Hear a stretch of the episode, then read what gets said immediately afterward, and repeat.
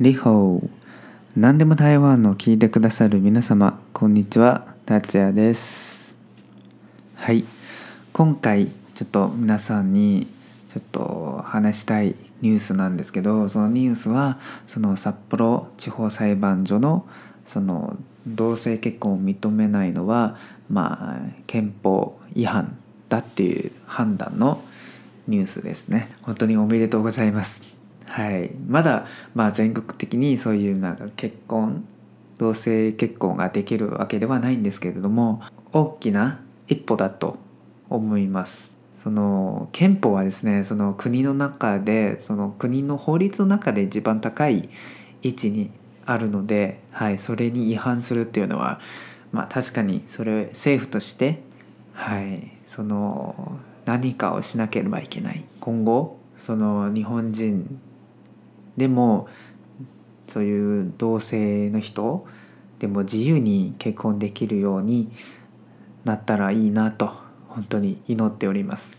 そうですね。そのニュースを見てちょっと思い,、ま、思い出した。その台湾は今その同性同性結婚はまあ法律では認められているのでまあ、だけどその前に本当にまあ苦しかったっていうかみんな平等だからなんでその異性愛者はできるけど同性愛者はできないの？みたいなそういう根本的な人権問題に対して本当にまあ苦しかったんですね。はい。まあその時はまあいろんな議論がありました。はい。その反対する側、まあ、反対側は本当に反対するために反対するみたいな、はい、言い方でその時はねまずはですねその憲法に違反するっていう、まあ、判断があってはいその後も何て言ういろんな人からまあ憲法を解釈した人は少数なんていう一部の人しかないとかまあその台湾ではその公民投票があったんだよね。その公民投票では国民の意思を表す手段だったまあだけどまあそれはまあ国民の意思はやはりその憲法に違反してはいけないんですね。それはすごくまあ分かりやすいことだけどはいでもまあ反対する人はねその憲法を解釈した人はただその数人だけだけどなのになんでその公民投票の結果を見ずにその憲法解釈しか見ないんですか？とかそういうなんか訳のわからないことをまあ言ってた人もいたしまあ公民投票のその文字を見ればそれもそうだよね。その、まあ、公民投票の文字、うん、その文字はねそのまあ台湾ではそのももともとそういう結婚に関するその法律は民法っていうのがあって、はい、民法の中に、まあ、それは男女、まあ、結婚は男女の間に成立するものだと、まあ、いうふうに、まあ、書いてありますが、はい、その公民投票の結果もねその民法の、うん、他にその他の方法で同性の結婚を保障すべきだっていう、はい、結果なんですけどそういう結果が出たんだけどまあそれを守らない人まだいるんだよね。そのえなんで国がそのまたその同性愛者のそういう結婚を認めるんですか？それは島民公民投票の結果じゃんって思ったんだよね。はいまあ憲法に違反せずに民法の法改正をしないんだけどでも特別な法律でその同性結婚を保障するっていう公民投票の結果なんだけど、まあ、それを何て言うか中国語が下手なのかな？なんでわかんないんですか？それそういう結果になったんだけどまだえ？なんで国がそういう同性結婚を認める動きが出たんですか？政府から。それはそれは公民投票の結果じゃん？じゃないの？みたいな。はい。感想だったんだよね。はい。本当に初めてその民主民主主義は危ないなと思いました。はい。まあ民主主義はねそのもちろんその国民の意思を守るんだよね。まあだけどもし国民はその自分から自らその考える力がなかったらその何が正しいのか何が正しくないのかその判断力がなければはいそのもしすごく意地悪な、えー、その政府の人、まあ、とか、まあ、国会議員とかもしなんか意図的にその、まあ、人々をその間違った方向に導く、うん、だったら本当に危ないんですね。その考えない人たちをその考えないその過半数の人を、まあ、そういう間違った道に導こうとする人がもしいれば本当に危ないんですよ。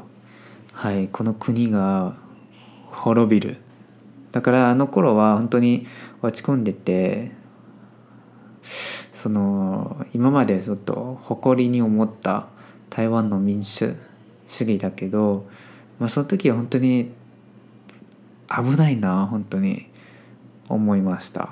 まあでも幸いなことは、まあ、今はまあ同性結婚が認められて1年経ちましたね。1年うん経ちましたかな。はい。でまあ今まで何別になんか社会が崩れるとかそういうこともないんだよねうんまあ、だけどその人、まあ、そのあの頃反反対する人たちはそれ社会が崩れるとか危ないよとか言っててでも彼らが心配してたことは何も起こってないんですよ。はい。だからそれまあ人権すごく基本的な、まあ、人権なのではい。それは本当に反対するのもちょっとおかしいなと思って。何言ってるか分かんないんだけど。まあとにかくその日本のニュースを見て、まあ、当時僕が感じた、まあ、そういう落ち込んでた気持ち怒ってた気持ち？あ。そうそうそう。そう。この間その日本人の友達翔太っていう友達とのエピソードエピソードがあったんじゃないですか。そのエピソードで翔太から「その台湾は今同性結婚ができるようになったじゃん」とかそのその後何か変わりましたか？その達也は。うん、で考えて本当に変わったと思う。同性結婚が認めれ認められる前からそれももちろんまあ反対する人はたくさんいたんだけどでも支持する人応援する人もたくさんいたのでまあ自分は本当に一人じゃないんだな寂しくないんだなと感じましたはい当時僕もまあ実際その何て言うデモに参加しました。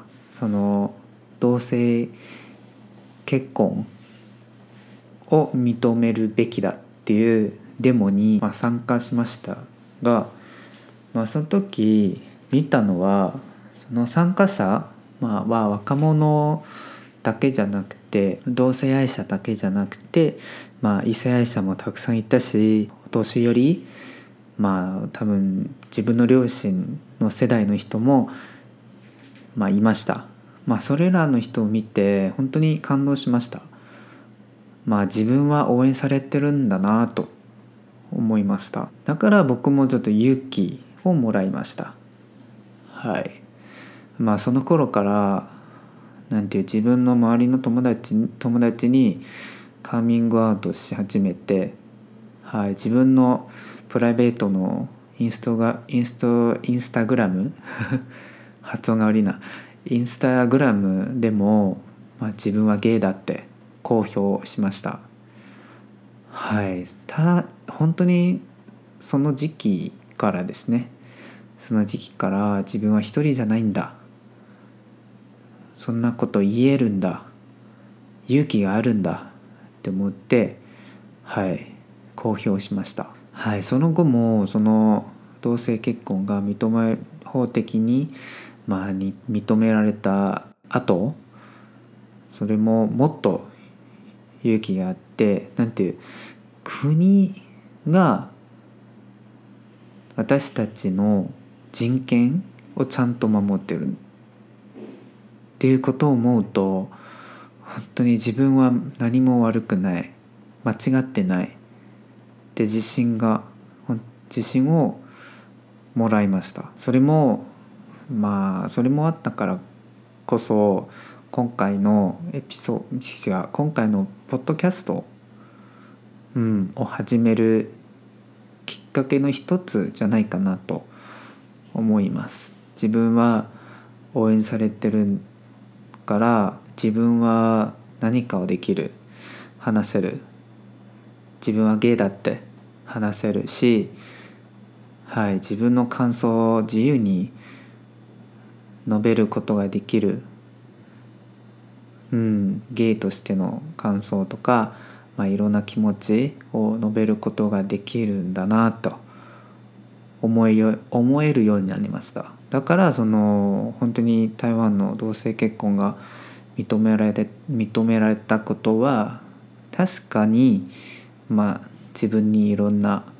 はい勇気をくれたと思いますはいだから今後何ていう日本の法律はどうなるのかまあまだわからないんだけどまあ本当にうん今後日本人の皆さんもまあ自由に結婚できるようになったらいいなと思います。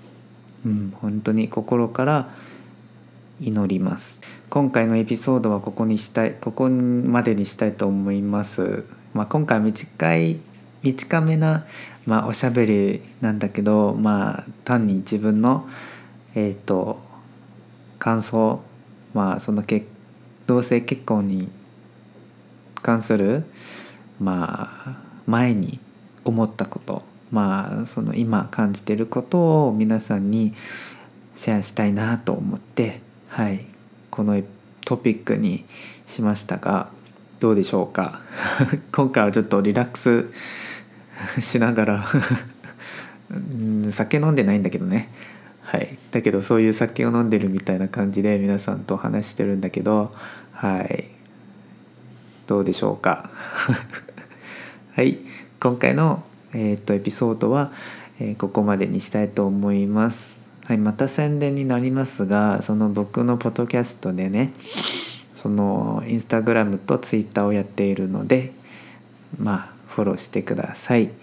その新しいエピソードが公開される時に公開された時にその更新の告知と、まあ、予告もまあ皆さんにお知らせするので、はい、またその暮らしでその日常生活で感じたこと思ったことを皆さんにシェアするので、はい、どうぞその僕のポッドキャストのインスタグラムとツイッターをフォローしてください。はい、またはねその僕のポッドキャストの E メールメールアドレス何でも台湾 at gmail.com はい。皆さんもし何かコメントがあればうん。またまあ僕のポッドキャストはもしこうしたらもっといいと思ったらはい。そういうコメントも大歓迎です。はい。またその今後僕にまあ、もし何か話してもらいたい内容もしあればいいアイデアをください。はい。本当にありがたいです。はいその毎週のトピックを考えるのはね本当に大変です。今助けを求めてます。はいもし何かいいトピックアイデアがあれば教えてください。本当にありがとうございます。はいだからその何でもいいからその何でも台湾 at gmail.com っていうメールに送ってください。最後はですねその僕のポッドキャストをその周りの友達にシェアしていただけたらなと思います。はい。その僕のポッドキャストはでねその中国語と日本語両方使ってるのではい。その日本人の友達だけじゃなくてその中国語がわかる、まあ、友達はもしいればはい。シェアしていただけたら嬉しいと思います。はい。またその星？また星の話なんだけどその星をつけることができる場所があるじゃないですか。例えばその Apple Podcast でねそのもしこの番組気に入ったらその星を5つください。はいずずしいですけど。はい。すいません。お願いします。はい今回のポッドキャストのエピソードはここまでにしたいと思います。はいまたお会いしましょう。さようなら。バイバイ。